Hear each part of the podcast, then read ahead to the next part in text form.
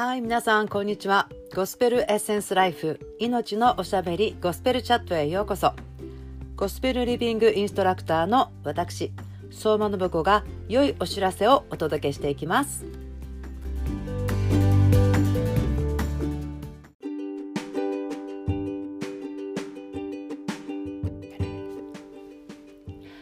はい皆さんこんばんは。ゴスペルエッセンスライフの信子です。詩編34種まきの春 34day チャレンジへようこそ。言葉は種と言いますが皆さんは秋に何を収穫したいですか？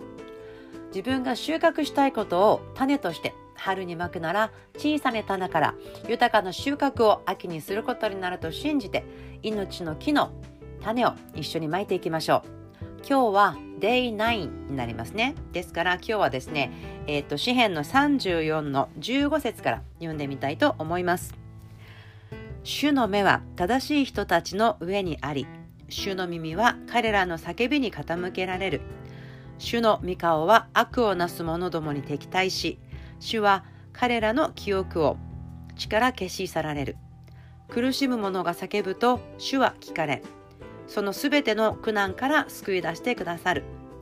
主は心の打ち砕かれた者の近くにおられ霊の砕かれた者を救われる。はい。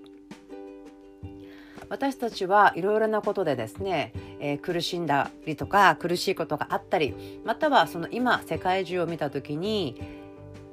まだ今この時代に奴隷はありますよね。奴隷制度じゃなくても奴隷のように取り扱われている子どもたちが学校に行けずにえー、例えばなんかガーナだったらチョコレートのためとかね、えー、レンガを作るためとか絨毯を作るためとかいろいろなところでですね搾取されてる子どもたちまた女性たちもいます。男性もいるでしょう。でもそういう人たちの声を神様が聞いてるんだなということを私はですね今日ここを読んだ時にもう一度なんか思い出させられました。多分その関連性というのはですね今の今回のこのえー、コロナウイルスによって起こっている一つの大きなことは多分この世界の経済のシステムに変化が来るんじゃないかっていうことで今までは搾取されていたそのような弱い人たち苦しんでいる人たち働いているけれどもそれが正当に評価されないというか正当に扱われないような何かそのような人たちの叫びを苦しみを神様が聞いていて救い出す何かそのことがこのえー、シフト経済とかその仕事の仕方とか何か物の流れとかそういうことが変わる中で変わるんじゃないですかっていうですね話も私はあそうかもしれないじゃあ自分には何ができるかな？ということを思いながら、えー、聞いていたんですけども今日この箇所を読んだらあそうだなと思ったんですね。旧約聖書を読むと神様はイスラエルの民がこう苦しめられて「助けて主よあなたは私の神ですよね救い出してください」って言っていた声を本当に聞いてそこに現れてくださるんですけども私たちのこともそうですね。今日あなたは、えー、苦しめられていますか？苦しんで叫んでいますか？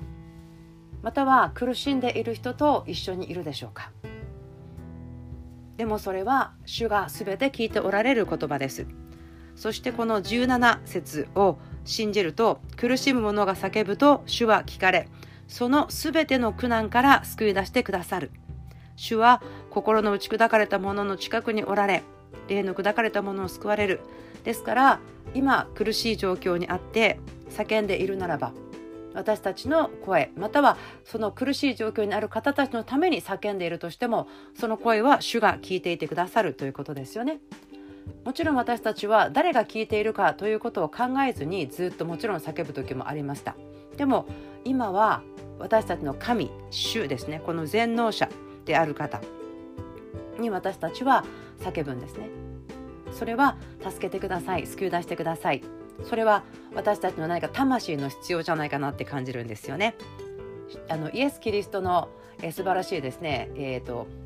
うん。キリストって救い主っていう意味ですよね。救世主メシアですから救い出されなければいけない状況ってたくさんありますね。その罪の支配下からまず救い出される必要があるんですけどそこから救い出されても大きなチャレンジがあったり日々の自分の自己中心との戦いであったりですね私はたくさん「お主を救ってください」と思うことがありますでも神様の誠実さでですね救い出されていると私は感謝していますなぜならばその全ての苦難から救い出してくださるって書いてあるんですよね。あなたがこれぐらい頑張ってる時は救い出してくださるとかこれぐらいの難しさの苦難だったらとか1年に何回ぐらいの苦難だったらとかいうふうには書いていないんですね。もう全ての苦難から救い出してくださる。これはすごく大きな希望です。ですから今ですね、えー、この希望の種をまきましょう。今ですねこう自分の目の前に、えー、救い出されるっていうなんかこう看板を思い浮かべるというかですね今のこのえ、家に閉じこもっていなければいけないとか仕事の状況とか、え、学校の状況とかいろんなことあると思うんですけどでもそのそれを見ながらでもいいんですけどそこにちょっとこう看板を貼るみたいな感じで全ての苦しみから全ての苦難から主が私を救い出しますというこのステッカーをパッと貼るといいですよね。私たちの苦難あるんですけどでもその上にというかですね上書きをするんですよね。全ての苦難から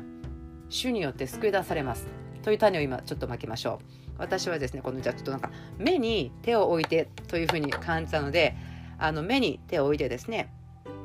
こう宣言しましょう。イエス・キリストの皆によって私は信仰によって状況を見ることができます。どんな状況を見てもそこに上書きされている全ての苦難から主が救い出してくださるというですね約束の看板を見て前進することができますイエスの皆によって感謝しますアメンそうなんです私たちは状況を見てる時に同時にその上に主の約束を見るというですねこの実践というか練習ができたらとても素晴らしいんですよね。私たちの賜物でもあるんですけど弱点になってしまうのは忘れるということなんですね。人生で起こった出来事全てを覚えていることはないし神様そのように私たちを作ってないんですね。記憶としてあったとしてもそれがいつもやあの表面に出てるわけではないですね。全てのことを覚えていたらとても大変なことになりますけど私たちがいや主よあなたは過去に救い出してくださいましたねとかこの方のこういう証がありましたねっていうのを忘れちゃうのは弱点なんですよね。神様の約束とか。でもそれを意図的に主を思い出しました。聖書に書いてあります。すべての苦難から救い出してくださるのが主あなたです。あなたです。ですから私のこの状況、あの状況、その状況からも救い出してくださるんです。お願いします。よろしくっていうですね、宣言を日々していきたいなと思います。その宣言をする祈りを口から出すことでそこに変化がありますね。この間もちょっと言ったかもしれませんけれども心で思ってるだけではなくてえそれはですね種をコレクションしてるみたいな状況でもあるんですよね。それはそれで悪くないんですよもちろん。でも出すことで、えーと、土の中に埋めるとかまたは埋めた種に水がまかれる。何かそのようなですね、えー、実際に動き始めるというスイッチが入ると私は感じるんですね。そしてもう一つは主は心の打ち砕かれたものの近くにおられそうなんです。私たちの心が砕けてしまって苦しくなっている時または自分ではなくてもそのような人たちが近くにいる時ですね。私がその人の近くにいるだけではなくて主が心の打ち砕かれている人たちの近くにおられるんですね。それは私たちが慰められることです。先ほどもちょっと言いましたけれどもいろいろな国々とか状況の中で、えー、もう自分では逃げられないような束縛の中にもう生まれた時から入れられてしまってる人たちがいますよね。でもこの約束を見た時に主は心の打ち砕かれたものの近くにおられでありますけどその主がそこを見ていてそこにおられますよねまた同時に私たちキリストの体にそこに行ってその人たちをえー、助け出しなさい。その人たちをキリスト私キリストを扱うようにしてくださいね。一番小さいものを私と思って愛しなさい。愛してくださいっていうふうに主は言われてますけれどもそのようなことをすることができる主ですね。そして霊の砕かれたものを救われる。私たちの心霊それはですね硬いまんまではあのー、救われづらいんですね。硬いと私が思うのは自分のやり方でやってしまうとかね。自分のあの好きな方法じゃないと嫌ですとかそういうこと時に言ってしまうことあると思うんですけどそれもちょっと捨てたいんですよね。なのであの手をですね開いて逆さまに逆さまというか手のひらを下にしてこうば手を振ってみてですねもう手にあの自分の考え方とか自分のやりたい方法をちょっと捨てますっていうですねこう予言的な行いっていうんですけどそれをやってみてください。はい、はい、主よあなたが私を助けたい時に、えー、主の方法で救ってくださることを受け取ります。私の考えやタイミングとかではなくて主を私の心が砕けている時私が打ち砕かれた時主はあなたの方法であなたの時に救い出されることを受け取ります。あなたの方法あなたのタイミングを受け取っていきます。感謝します。アメン。はい。そうですね。私たちがトンネルの先にちゃんと希望があるということを今しっかり握りましょう。私たちは本当に今通り過ぎているんですよね。いろいろな難しいことでもトンネルってずっと暗いトンネルで終わっちゃうんじゃないんですよね。しかもトンネルはどこかからどこかに行くためのもの。移動移動の道具じゃないですけど移動するために歩むとこですよね。ですから私たちはまるで、えー、電車の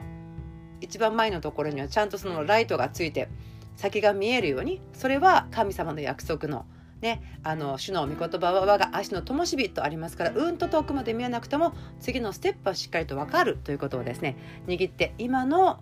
今日のこの2020年4月14日ですけど本当に希望がちゃんとあるよ希望によって明るく進んでいくことができますよそれは神の力ですよ人間の努力ではないですよということをですねしっかりと分けたかなと思います。はい。ではちょっと祈ります。天のお父さん、イエス様、聖霊様、感謝します。あなたは私たちの心が弱くなっている時、心が、えー、疲れている時、打ち砕かれた時あなたが私たちの近くにいらっしゃることありがとうございます。またそのような、えー、苦しめられている人たち苦難の中にある人たちをあなたは救い出してくださる。そのことをありがとうございます。今この状況の中であなたがしようとしていることをこの世界的にしてくださることありがとうございますこの日本においても私たちの気がつくこと気がつかないことでも人々が自由になるということのために私たちが関わることができますように導いてください。私たちのできることしたいこと前に進むことができますように感謝します。イエス・キリストの皆によって祈ります。アメン。詩編34種まきの春 34day チャレンジ今日もお付き合いくださってありがとうございました。また明日お会いしましょう。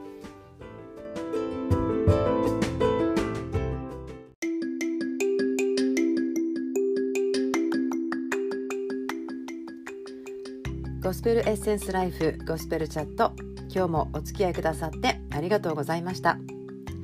今日が主イエス・キリストの皆によって皆さんにとってたくさんの祝福の日であることを祈ります。ではまた次のポッドキャストでお会いしましょう。